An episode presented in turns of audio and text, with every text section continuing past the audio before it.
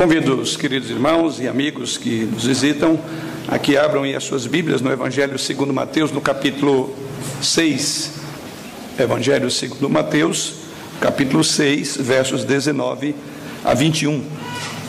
Assim nos diz o Senhor através da sua palavra: Não acumuleis para vós outros tesouros sobre a terra, onde a traça e a ferrugem corroem, e onde ladrões escavam e roubam mas ajuntai para vós outros tesouros no céu, onde traça nem ferrugem corrói, e onde ladrões não escavam nem roubam. Porque onde está o teu tesouro, aí estará também o teu coração. Para alguns irmãos, eu creio que essa mensagem deve estar bem fresca ainda na sua mente, posto que ministramos essa mensagem recentemente em uma das nossas igrejas aqui do presbitério. Então quero trazer à memória a mensagem para você e relembrá-lo. Mas para a maior parte da igreja estará ouvindo a exposição pela primeira ocasião. E a razão para fazê-lo é julgado, julgando a importância desse tema.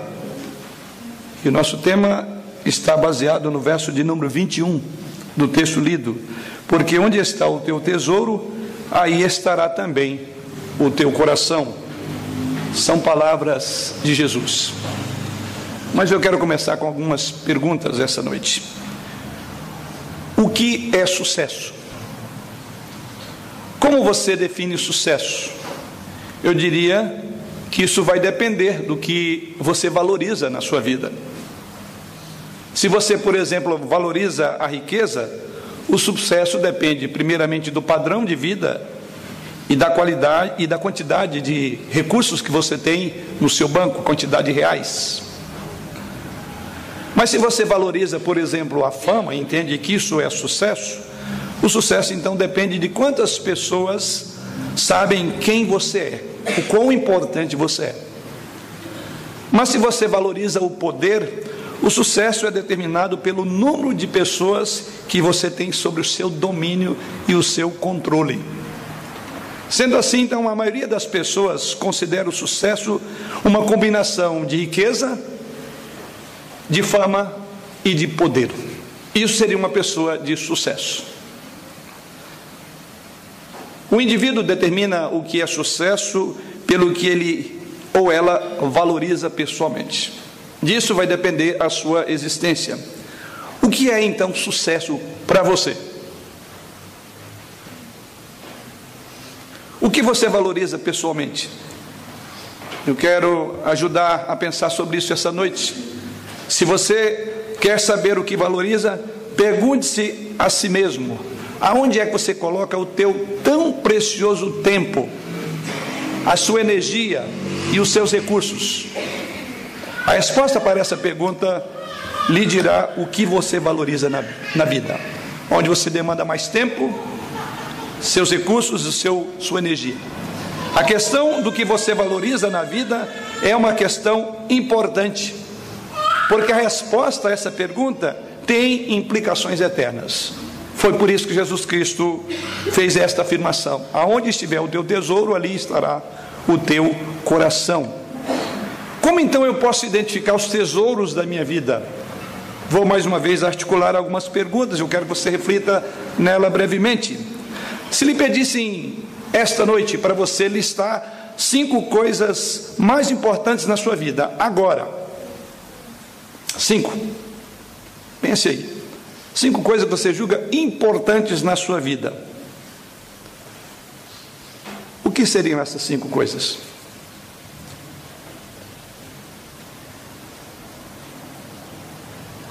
Mas vou ajudar com outras perguntas.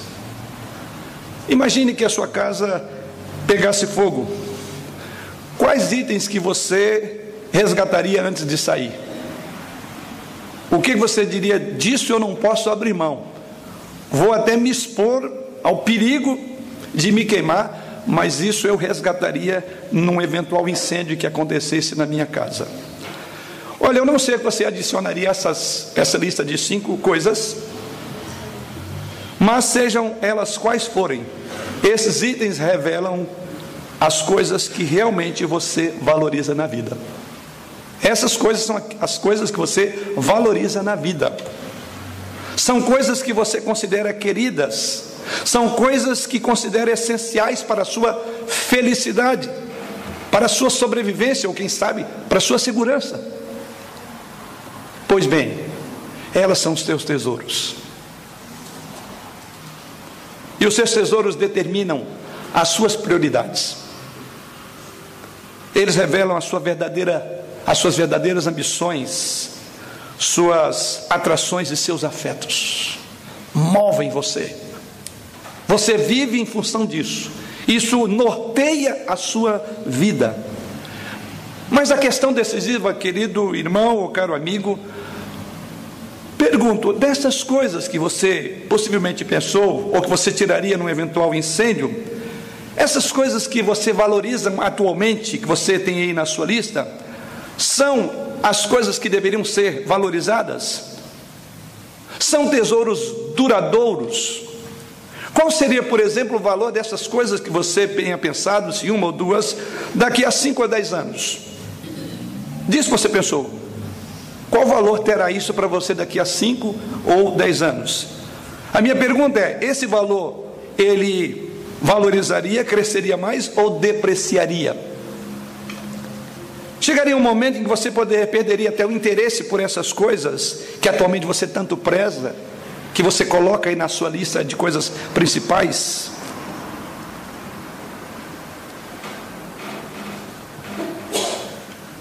Você se vê, por exemplo, desistindo ou trocando isto daqui a algum tempo por algo de mais valor por algo duradouro? Quando nós olhamos o texto desta noite, a afirmação de Jesus Cristo aqui é fundamental. É para nós refletirmos, porque nós vivemos uma vida tão corrida, tão agitada, e poucas vezes paramos para pensar: o que, que é o meu ídolo? O que, que me conduz? Qual a razão da minha existência? Para que, que eu vivo? Qual a finalidade minha? O que que consome o meu tempo, os meus recursos, a minha saúde? É exatamente o que Jesus Cristo diz: porque onde estiver o teu tesouro, ali também estará o teu coração.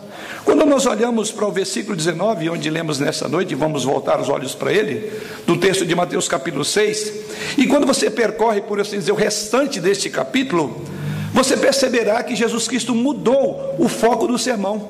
Porque até aqui no versículo de número 18, Jesus Cristo vai tratar da hipocrisia nas práticas religiosas. E ele muda agora o seu foco para falar da hipocrisia nas práticas religiosas, daqueles que oravam na praça a fim de serem vistos pelos homens, é um dos aspectos que ele aborda no sermão. E ele passa agora a considerar os valores que possuímos na vida. Ele explicou que os valores mundanos são tão perigosos quanto a hipocrisia religiosa. Pois, a menos que o objeto das nossas vidas, ou no dizer do texto, os nossos tesouros, se baseiem em realidades eternas, nós corremos um sério risco de perder tudo. O nosso Senhor afirma isso nos três versículos que vamos pensar nessa noite. E eu quero considerar esse versículo sob uma perspectiva daquilo que emerge de mais importante no texto.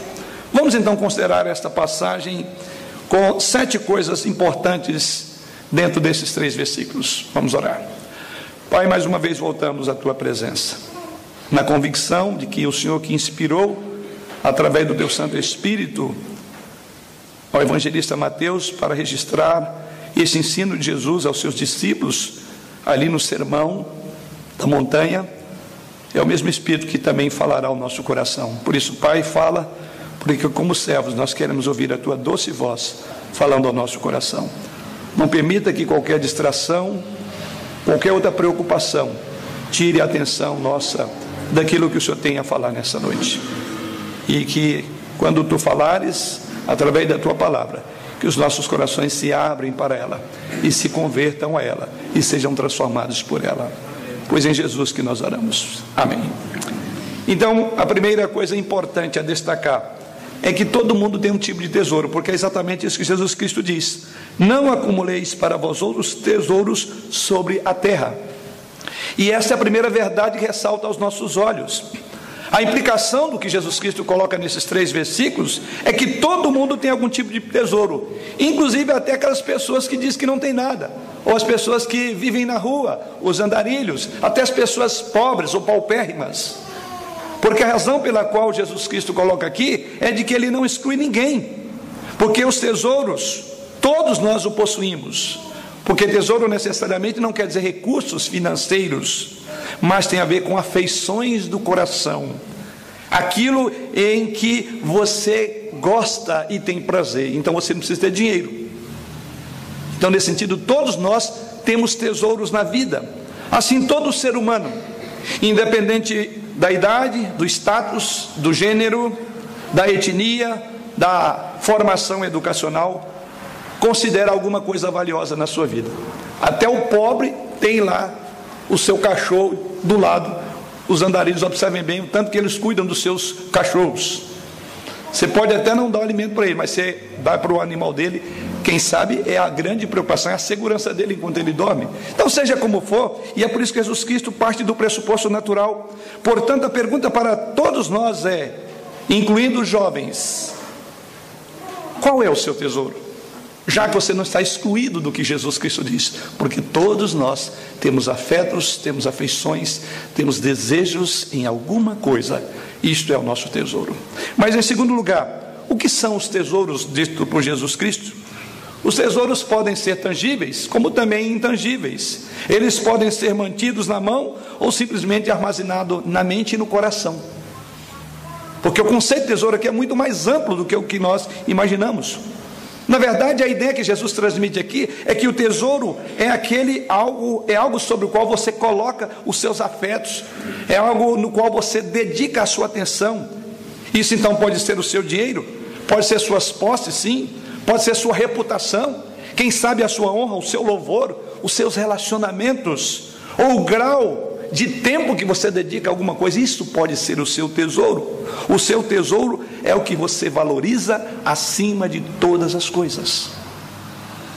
Por exemplo, quando olhamos as Escrituras Sagradas, lembramos muito bem daquela situação de Acã, que guardou um ídolo, ou guardou ali coisas que Deus disse que não deveria levar e o que vemos ali, ele valorizava uma roupa babilônica, conforme o texto, e um pouco de prata e ouro acima dos mandamentos de Deus, de que não deveria colocar a mão naquilo. Assim diz o texto sagrado, lá em Josué capítulo 7, que ele pegou o que foi proibido na conquista de Jericó. E diz o texto que, visto que Acã apreciava mais as coisas do que a obediência a Deus, ele acabou perdendo tudo, porque Deus ordenou a terra abriu e engoliu ele, a família e todos ligados a Acã. Era o seu tesouro. Ele morreu, por assim dizer, engolido pela terra, porque amava mais as coisas do que obedecer a Deus. Custou um preço muito caro. Mas, por outro lado, podemos olhar no Novo Testamento um outro exemplo, Ananias e Safira. O tesouro deles era mais ou menos aquilo que deveria ser a sua reputação. E o texto sagrado ali de Atos, capítulo 5, diz que eles queriam ser mais honrados diante dos homens do que ter a aprovação de Deus. Porque o texto sagrado diz que toda a sua atitude e comprometimento estavam voltados para sua honra e reputação pública, porque eles maquinaram alguma coisa em casa de que eles dariam recurso em função de um bem que eles haviam vendido, de uma propriedade, e mentiram publicamente, até que foram desmascarados pelo apóstolo, dizendo: Você não mentiu a homens, mas mentiu a Deus. Então eles queriam passar-se por pessoas honestas, quando na verdade Deus os havia reprovado. Assim, querido, então, o seu tesouro é a sua atitude em relação aos seus bens. É o que você mais se esforça para alcançar. O seu tesouro é aquilo que você mais teme perder. É aquilo que naquele eventual incêndio você não abriria mão. Ou aquelas cinco coisas que você, quem sabe, tem listado. E eu espero que até o final do culto você continue pensando em mais alguma coisa. Se você não fechou a lista de cinco, talvez você diga, pregador, eu tenho muito mais que cinco. Eu acho que os dedos da mão são, são poucos ainda. Seja o que for. A questão é: qual é o seu tesouro? O que você considera mais valioso? É algum bem precioso? Talvez a sua aparência física. Aqueles que não abrem mão da aparência, inclusive pagam altos custos para manter uma aparência que dentro em breve será sepultada, que em breve definhará. Ou quem sabe uma roupa cara, aqueles que compram roupa não pela roupa propriamente, mas pelo tamanho da etiqueta, para todo mundo saber que essa é uma marca importante. Ou quem sabe um talento, uma habilidade invejável. Seja o que for, a questão é qual é o seu tesouro. Ou talvez, quem sabe, o seu tesouro, querido, seja um ciclo particular de amigos. Quem sabe o seu tesouro seja o desejo de ser ouvido, de ter atenção voltada para você, ser reconhecido em suas realizações. Quem sabe é um namorado ou uma namorada, ou algum tipo de relacionamento que você guarda com você e diz: Disso eu não abro mão, eu sou capaz de pagar o preço que for, porque este relacionamento é importante para mim. Você pode reconhecer seus tesouros como aquilo que considera mais importante para você, aquilo que acredita que você não pode prescindir dele, você não pode viver sem ele, porque isso traz para você o maior prazer, traz satisfação, é aquilo que você mais pensa.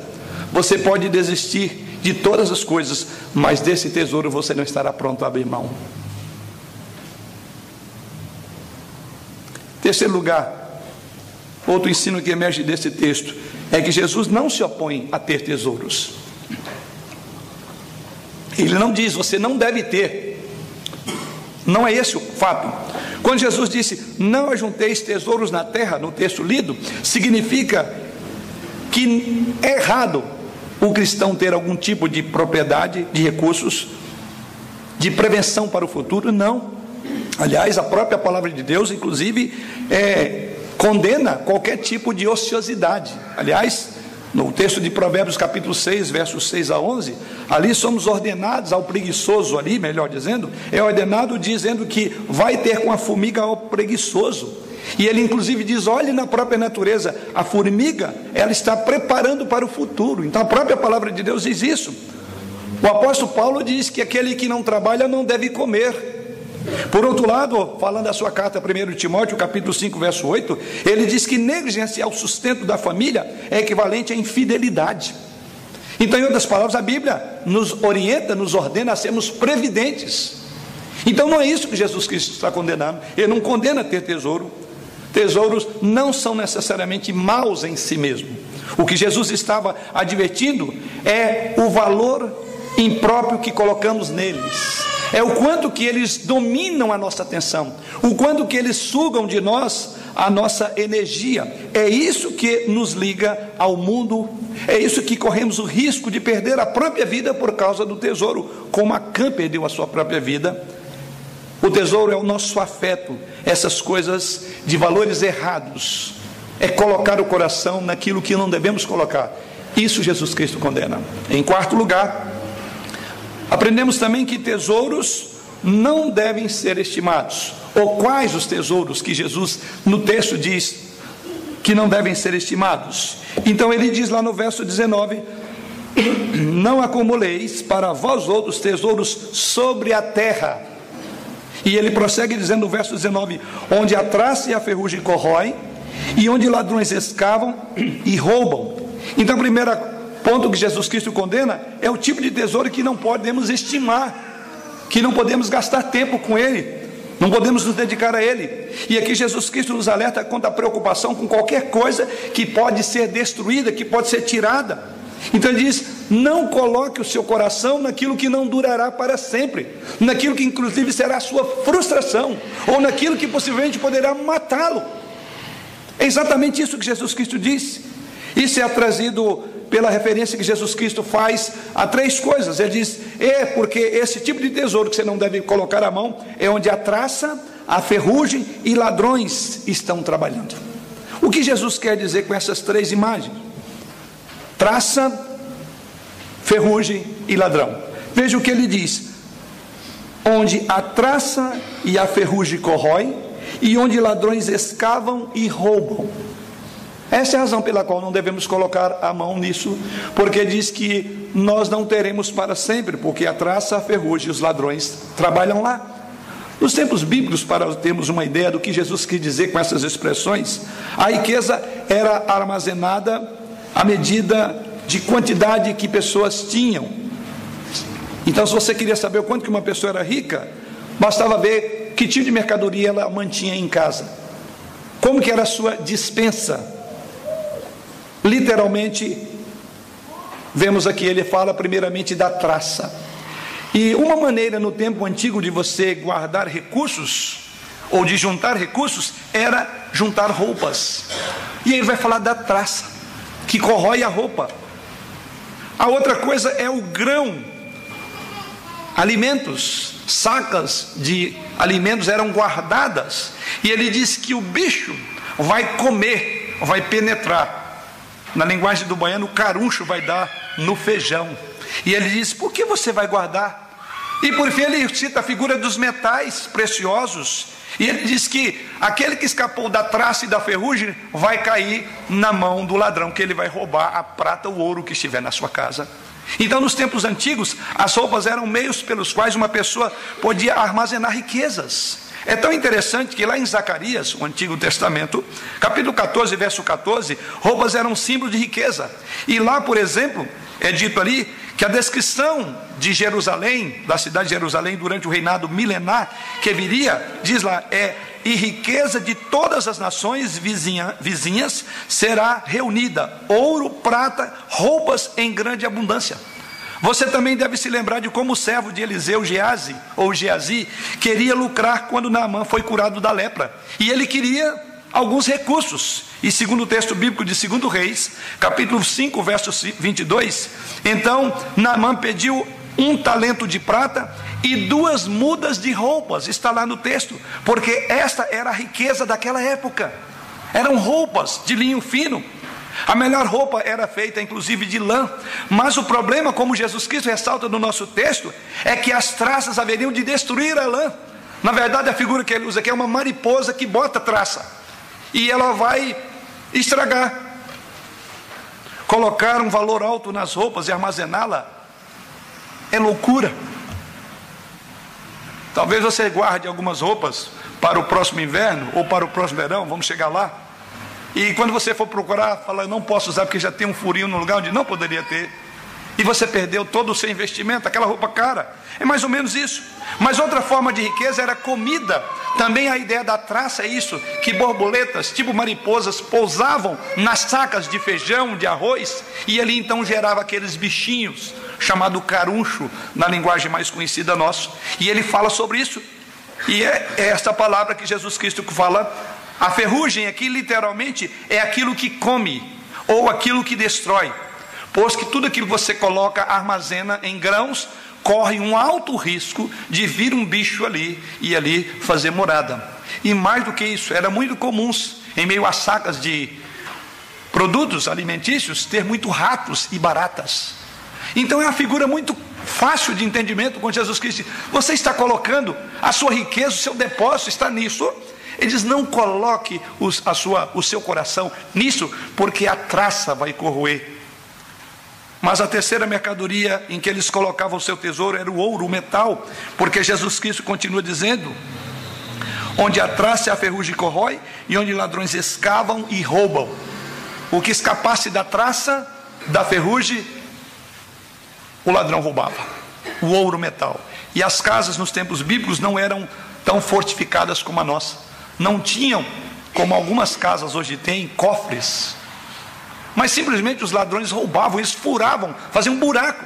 E Jesus Cristo disse: e ali onde o ladrão vai escavar e vai roubar. Em outras palavras, até mesmo as joias e os metais preciosos que se viam livres do ataque de insetos não seriam poupados quando o ladrão entrasse na casa. Então, o argumento de Jesus Cristo usando essa figura é que a riqueza no reino humano ela é transitória. Os tesouros na terra estão sujeitos a serem comidos, a serem corroídos, comidos pela traça, corroídos pela ferrugem ou roubados por ladrões. Não importa o que você faça, não importa o quanto você tente, você não pode garantir que não perderá esses bens. Como essas cinco coisas que eu pedi para você listar. Eu ainda disse: daqui a cinco anos você terá elas. Daqui a cinco anos essas coisas serão aquelas nos quais o seu coração estará também. Mas prosseguindo, você deve então reconhecer os tesouros terrenos sob essa perspectiva de Jesus Cristo. Eles são transitórios, eles são passageiros. Quinto aspecto a ser considerado no texto: os tesouros então a serem estimados. Porque depois que Jesus Cristo fala a razão para não juntar esse tipo de tesouro, por outro lado, ele não nos deixa em aberto, ele explica. Mas ajuntai, diz o verso 20: Mas ajuntai para vós outros tesouros no céu. E ele vai usar a mesma figura, onde traça, nem ferrugem corrói, e onde ladrões não escavam, nem roubam. Então, em quinto lugar, os tesouros que nós devemos estimar. O tipo de tesouro a ser estimado é determinado pelo seu destino final. E segundo Jesus Cristo, veja que Jesus Cristo apenas explica duas formas de investimento. Ou você investe nessa terra, e ela vai comer todo o seu patrimônio, todo o seu tesouro, ou você investe no céu. Não tem meio termo. Não há um meio caminho na visão de Jesus Cristo.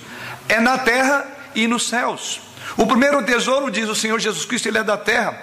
Ele está concentrado no que é terreno, ou naquilo que só tem valor por um determinado tempo, naquilo que o mundo considera como algo de valor. Como disse ainda há pouco, as pessoas consideram a reputação, o nome, o status.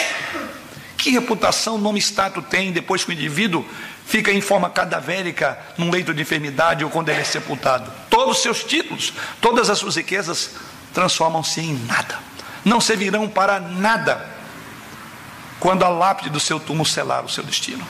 E Jesus Cristo diz então: olhe, o tesouro no céu. Por outro lado, o tesouro no céu não pode ser afetado de Jesus Cristo por nenhum ato, por nenhum pecado, e nenhuma consequência, porque ele está armazenado no céu.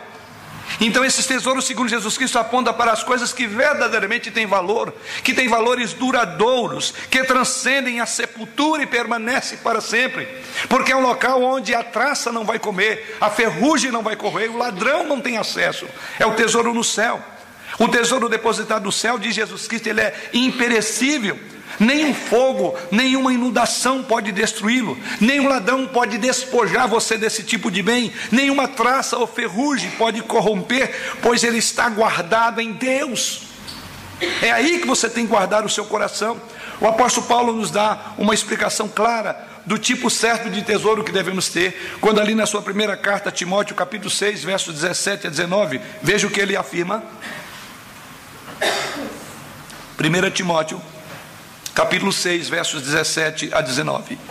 Assim diz o Senhor: exorta aos ricos do presente século que não sejam orgulhosos, nem depositem, olhe bem essa expressão, a sua esperança na instabilidade da riqueza. Instabilidade. Quantos poderosos do nosso século morreu mendigando pão?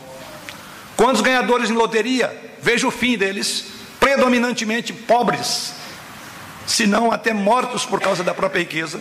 E Paulo diz que não ponha o seu coração naquilo que é instável. Hoje você tem, amanhã você não terá. Mas Paulo continua dizendo: Mas depositem sim em Deus, que tudo nos proporciona ricamente para o nosso aprazimento, para a nossa satisfação, para a nossa alegria. Ele prossegue, verso 18: Que pratiquem o bem e sejam ricos de boas obras, generosos em dar, prontos a repartir. E ele conclui no verso 19: Que acumulem para si mesmos, olha aí, tesouros sólido fundamento para o futuro, a fim de se apoderarem da verdadeira vida. Jesus está ensinando que o tesouro no céu é acumulado mantendo as prioridades divinas em sua vida, como retidão, obediência a Cristo, seguir ao Senhor. A maneira de acumular tesouros no céu é desenvolver, desenvolver um caráter semelhante ao de Jesus Cristo.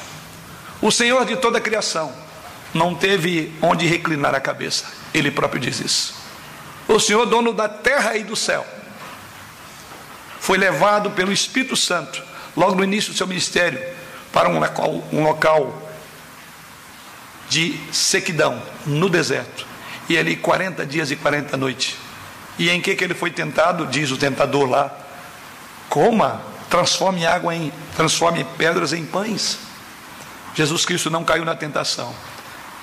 E é estranho como o próprio Cristo não caiu na tentação e que somos cristãos ou semelhantes a Cristo, seguidor de Cristo, temos caído no engodo de que essas coisas vão dar realização para todos nós.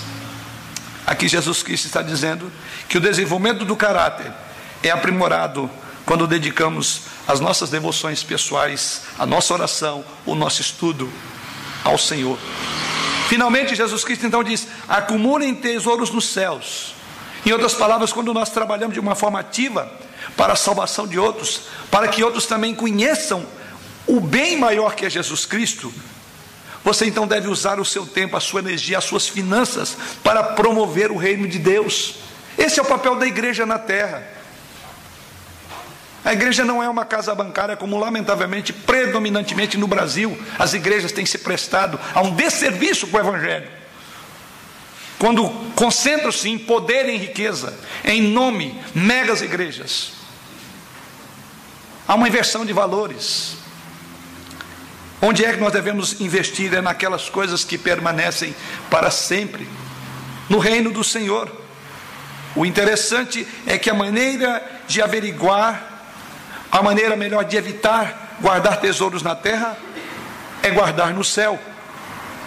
Ou seja, temos um porto seguro, temos, por assim dizer, um cofre que ninguém poderá colocar a mão nele, é no céu.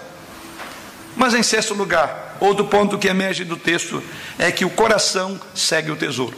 Veja a expressão que Jesus usa no verso de número 21.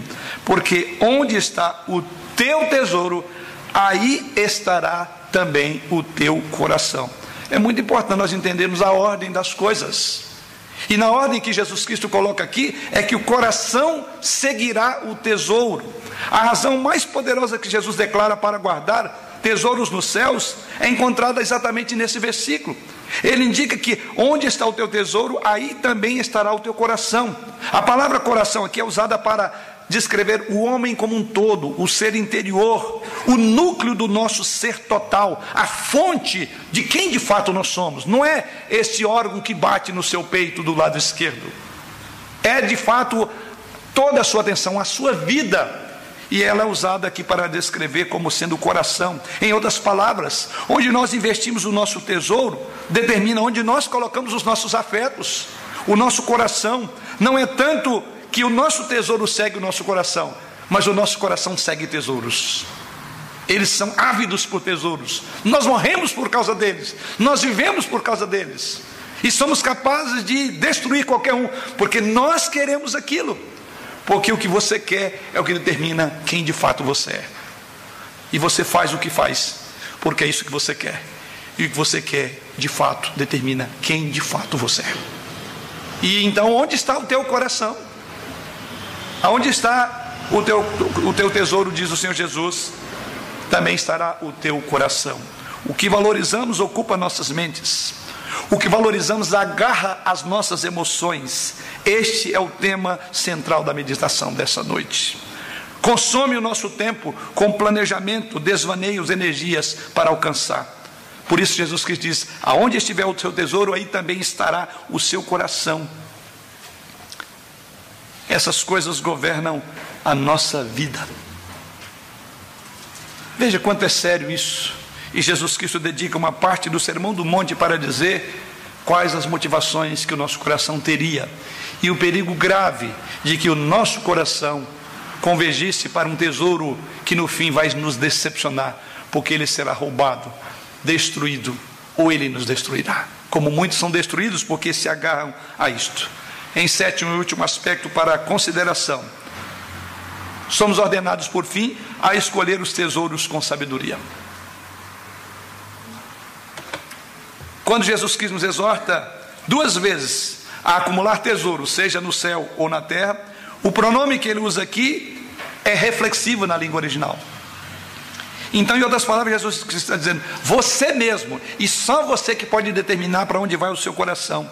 Implica que essa escolha que fazemos é no nível pessoal. Ninguém pode fazer essa escolha pelo outro. O esposo não faz pela esposa, os pais não fazem pelos filhos e nem vice-versa. Cada um de nós deve fazer isso por conta própria e, consequentemente, cada um de nós será responsabilizado pelas escolhas que fizemos. Não há espaço para desculpas, como por exemplo, eu não tive escolha. Ah, aqueles que dizem, eu não tive escolha, não tinha outro jeito. Ou aqueles que dizem, eu fui forçado, foi contra a minha vontade. Nasci assim. Ou outros dizem: não, o diabo me levou a fazer isto, então a culpa é do diabo. Ou os meus pais, eu venho de uma tradição, do meu ambiente, me levou a isto. Esta é a minha natureza, a minha natureza inclina a fazer isto. E assim por diante. A questão decisiva, segundo o que Jesus Cristo coloca, é que nós, e somente nós, eu ou você, ninguém mais poderá escolher. Por qualquer um de nós. Nós que escolhemos. A ideia aqui é reflexiva. Você mesmo que define isso. Estamos fazendo esforços para desenvolver a melhor escolha? Essa é uma pergunta. As coisas que amamos, os nossos tesouros, determina a quantidade de tempo, a quantidade de energia que vamos desprender. Se valorizamos nossa aparência, nós vamos trabalhar muito, vamos gastar muito para manter uma aparência por temor dos homens, para que as pessoas dizem: você está bonito, você emagreceu, você está esbelto. Se você ama os recursos, você vai trabalhar noite e dia, você vai sacrificar sua família, você vai sacrificar o tempo importante com seus filhos, porque você precisa de ter dinheiro, porque é isso que determina as suas forças e o seu tempo.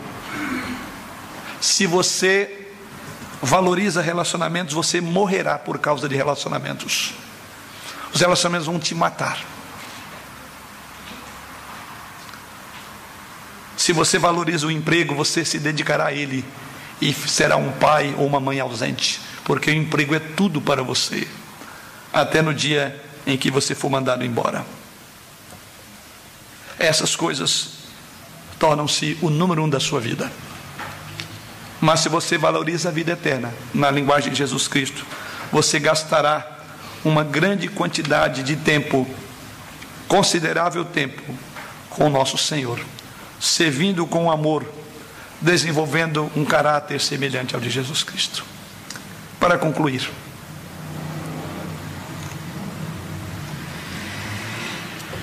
onde ou em que você coloca a maioria das suas forças e a maior parte do seu tempo? Comecei essa exposição com perguntas e quero concluir com outras perguntas. O que é que você valoriza? Melhor dizendo, a quem é que você serve? Não podemos, na visão de Jesus Cristo, viver sem algum tipo de lealdade. Ou nós seremos leais ao Senhor, ou seremos leais ao nosso ídolo maior, nós mesmos. Todos vivemos para alguma coisa. Jesus Cristo apontou a relação entre o coração e o que fazemos, quando ele diz: Pois onde está o teu tesouro, aí também estará o teu coração. A minha pergunta é: aonde você está guardando o seu tesouro? É aqui na terra ou no céu? Onde está o teu coração? Como disse, é fundamental a resposta a essas perguntas. Dela demanda e depende o seu destino eterno.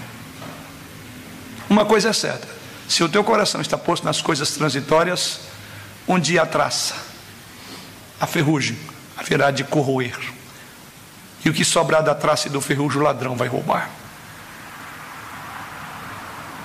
E talvez a você será dito, como Jesus Cristo disse, aquele moço da parábola descrita, em que ele teve uma colheita extraordinária. Jesus Cristo disse que aquele homem estava tão satisfeito com aquilo que ele ampliou seus celeiros para juntar mais grãos. E ao final, aquele homem bate no peito e diz: Alma, tens em depósito para muitos anos.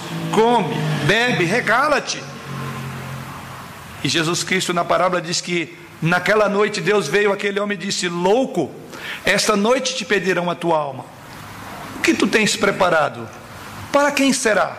E Jesus conclui dizendo, conclui dizendo: Assim é todo aquele que entesoura para si tesouros na terra e não é rico para com Deus. Até onde essas coisas que você alistou no início dessa mensagem vai te levar. Uma coisa eu tenho plena convicção, independentemente de quanto é o tamanho da sua lista: nenhuma delas traspassará da morte para a eternidade. Mas elas poderão ser o seu desastre para a vida eterna. Porque se você não, não ajunta tesouro para com Deus, não espere ser premiado no céu, porque você guardou o seu tempo naquilo que não deveria guardar. Você dedicou o seu coração naquilo que era efêmero e passageiro. Por fim, eu diria que é possível que o nosso coração esconda algo terrível que nós abominamos como cristão, ou seja, a idolatria. Idolatria não é tanto somente adorar ídolos, mas é colocarmos pessoas ou coisas no trono da nossa vida, no lugar que deve ser ocupado somente pelo Senhor. Lamentavelmente, não são poucas as vezes que trocamos o Senhor Jesus por outras coisas menores e tentamos nos justificar diante dos homens. Porém, não podemos fazê-lo diante do Pai Celeste, que tudo vê e perscruta o coração. Para aplicar o meu comportamento diário, minhas escolhas e ações revelam o que é importante para mim, conforme aprendemos nessa noite, e forma e a forma como a qual eu vou lidar com isto. O nosso coração está sempre sendo governado por alguém ou por algo. O que controlar o seu coração controlará também os seus desejos, as suas reações, o seu modo de relacionar com pessoas. Fica claro no contexto de Jesus Cristo nessa passagem que só existem dois tipos de tesouros, o terreno e o celestial. Também aprendemos outro fato importante: é que, seja qual for o tesouro que escolhemos, será Ele que governará a nossa vida. Seja qual for, Ele governará a nossa vida. As coisas mais trágicas que têm acontecido na vida de muitos é porque nós temos abraçado o tesouro errado. A grande tragédia da humanidade é que a humanidade não sabe fazer a escolha certa.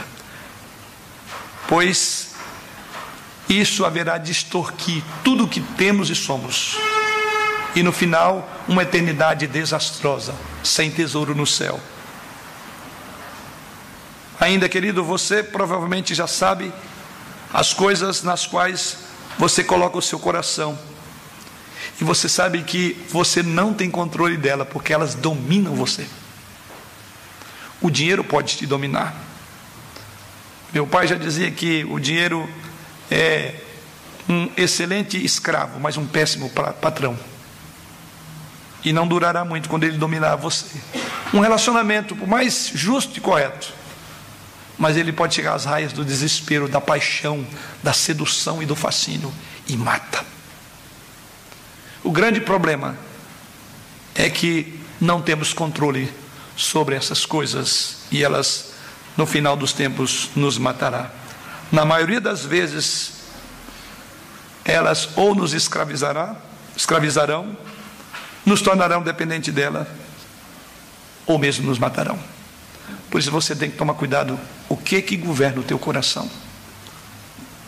Você provavelmente já sabe de coisas as quais o seu coração permanece nela.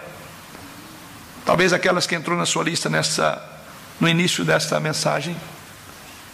O que consideramos tesouro é aquilo que atrai a nossa atração, que desgasta a nossa força.